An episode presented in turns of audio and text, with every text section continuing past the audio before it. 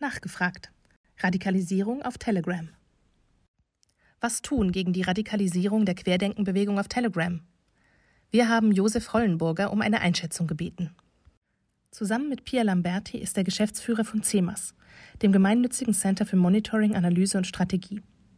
Als Political Data Scientist arbeitet er an der Schnittstelle zwischen den Politik- und Computerwissenschaften. Seit Jahren forscht er zur Verbreitung von Verschwörungserzählungen, Desinformation, Antisemitismus und Rechtsextremismus, insbesondere auf alternativen Plattformen wie Telegram, und untersucht dabei vor allem Radikalisierungstendenzen und Verläufe. Was muss sich in Bezug auf Plattformen wie Telegram ändern, um der Radikalisierung entgegenzuwirken? Sind hier Verbote sinnvoll?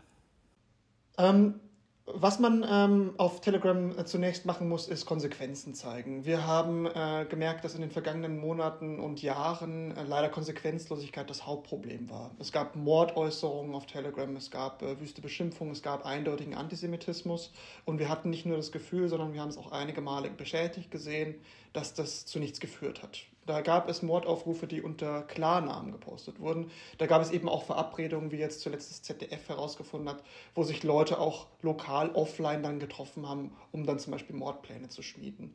Und das hätten sie auf Telegram machen können, das hätten sie aber auch auf anderen Plattformen wie WhatsApp und Co. machen können. Da muss man dagegen vorgehen vor Ort. Man muss diese Konsequenzen aufzeigen. Das ist erstmal plattformunabhängig. Aber wir wissen auch, dass Telegram eine Plattform ist, die von sich aus selbst kaum etwas gegen diesen Hass unternimmt. Im Gegenteil, sogar noch dem beim Hass auch oft eine Plattform gibt. Äh, wir haben äh, zum Beispiel gesehen, dass nach dem 6. Januar mit dem Sturm aufs Kapitol sehr viele äh, Gruppierungen, äh, die in den USA waren, auf Telegram gezogen sind, auch weil sie wussten, dass sie da relativ wenig äh, naja, Einschnitte äh, erwarten mussten. Wir haben dasselbe auch gesehen bereits 2018 mit der identitären Bewegung, die sich Telegram als neue Plattform herausgesucht hat. Und Telegram von sich aus gibt eigentlich an, dass sie zum Beispiel gegen Gewaltaufrufe vorgehen würde. Nur sehen wir, dass sie das nur sehr, sehr selektiv machen, nämlich dann, wenn sie befürchten, dass es ein negatives öffentliches Image über ihre Plattform gibt. 2016 zum Beispiel haben sie ähm, eine ähm, Löschaktion gegen äh, den IS gestartet, nachdem es größere mediale Berichterstattung gab. Nach dem 6. Januar haben sie ein paar ähm, Rechtsterrorgruppen gelöscht, nachdem es eine größere mediale Berichterstattung gab. Ich glaube, dass man deswegen einerseits ähm, den medialen Druck gegenüber Telegram erhöhen muss und darauf hinweisen muss, dass es dieses Problem gibt. Was man aber, glaube ich, nicht erwarten darf, ist, dass Telegram von sich aus das löschen wird, ähm, dabei helfen auch nicht zum Beispiel neue rechtliche Rahmen oder neue technische Rahmen. Äh, das, glaube ich, wäre eine falsche Erwartung, mit der ranzugehen, dass man darüber den Hebel stemmt.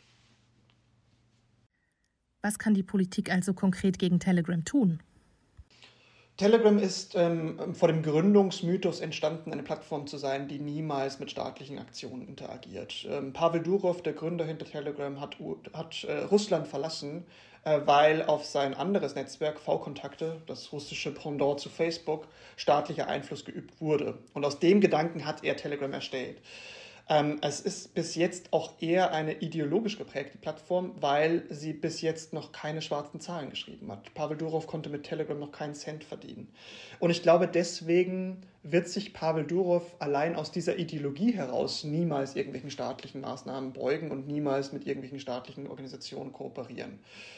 Ähm, es, es wird also sehr schwer, wenn man über diesen Weg gehen will. Das heißt nicht, dass er hoffnungslos ist, den kann man gehen parallel, aber ich glaube, dass es derzeit sehr viel effektiver ist, genau dort anzusetzen, ähm, wo es jetzt auch allein von der Geschwindigkeit her sehr viel dringender benötigt wird, nämlich genau bei diesen Gruppen, die unter Klarnamen posten, genau bei diesen Gruppen, die sich jetzt offline verabreden mit Fackelzügen und genau dort die Konsequenzen zu zeigen, wo es jetzt über die letzten Monate und Jahre leider keine gab. Das ist, glaube ich, der Hebel, den man jetzt vor allem nutzen muss. Nancy Faeser hat angekündigt, verstärkt gegen Telegram vorzugehen. Wäre das der Hebel, der dazu genutzt werden könnte? Genau, also sie hat gesagt, neben den Verfahren gegen Telegram möchte sie genau diesen Handlungsdruck auch erhöhen, ähm, auf Behörden einwirken, dass dem eher nachgegangen wird, die Behörden da auch weiterzubilden, dass sie das machen können. Ähm, deswegen halte ich den das Einsehen dafür richtiger. Es heißt nicht, dass man von dem anderen absehen müsste. Man muss auch immer aufpassen, wenn man technische Lösungen für politische Probleme propagiert, verkleinert man das politische Problem dahinter auch. Es wird uns keine rechtliche Handhabe oder keine technische Handhabe von diesem Problem lösen, weil das ist ja ein tiefer liegendes. Wir haben Menschen, die sich verschwörungsideologisch radikalisiert haben über die vergangenen Jahre schon und da gilt es jetzt eben die Grenzen aufzuzeigen und da eben auch Handlungen äh, zu nutzen, äh, um dagegen vorzuwirken.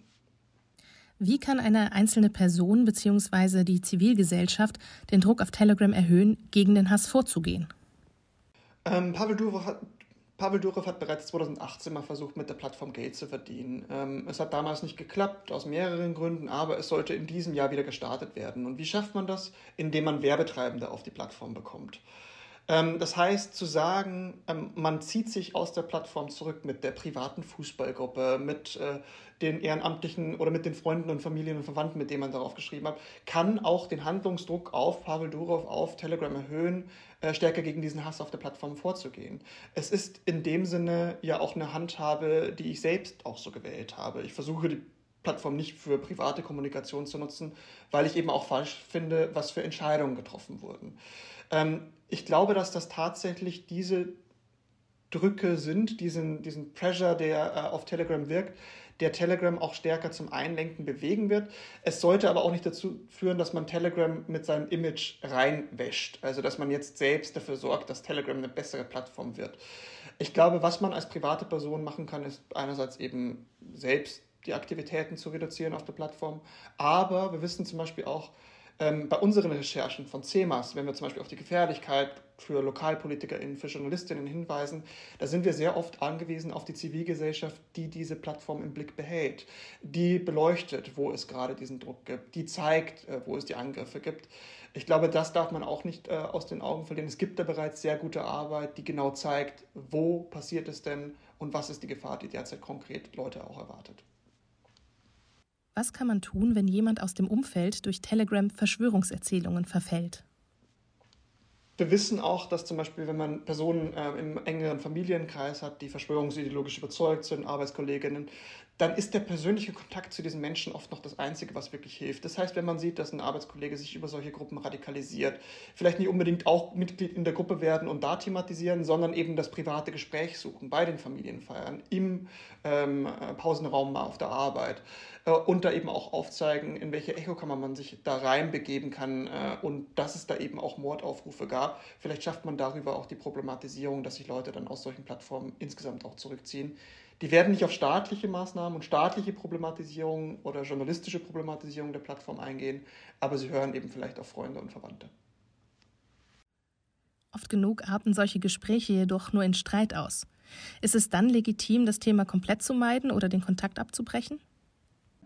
Ich glaube, das ist vollkommen legitim, ähm, rote Linien zu setzen. Ähm, zu sagen, äh, aus Selbstschutz werde ich mit dieser Person nicht mehr über dieses Thema oder generell nicht mehr sprechen. Ähm, was ja mit dem Punkt auch wichtig ist, ist aber das mit dem Angebot auch zu formulieren. Ich werde nicht mehr mit dir über dieses Thema sprechen oder ich werde den Kontakt zu dir abbrechen, weil du dich in einer menschenfeindlichen Ideologie begeben hast, die ich nicht vertreten möchte. Wenn du davon Abstand nimmst, können wir gerne wieder darüber sprechen. Auch das sind Maßnahmen, wie man es in Anführungszeichen eskalieren kann oder eben Maßnahmen, die man nutzen kann, auch eben zum äh, Selbstschutz.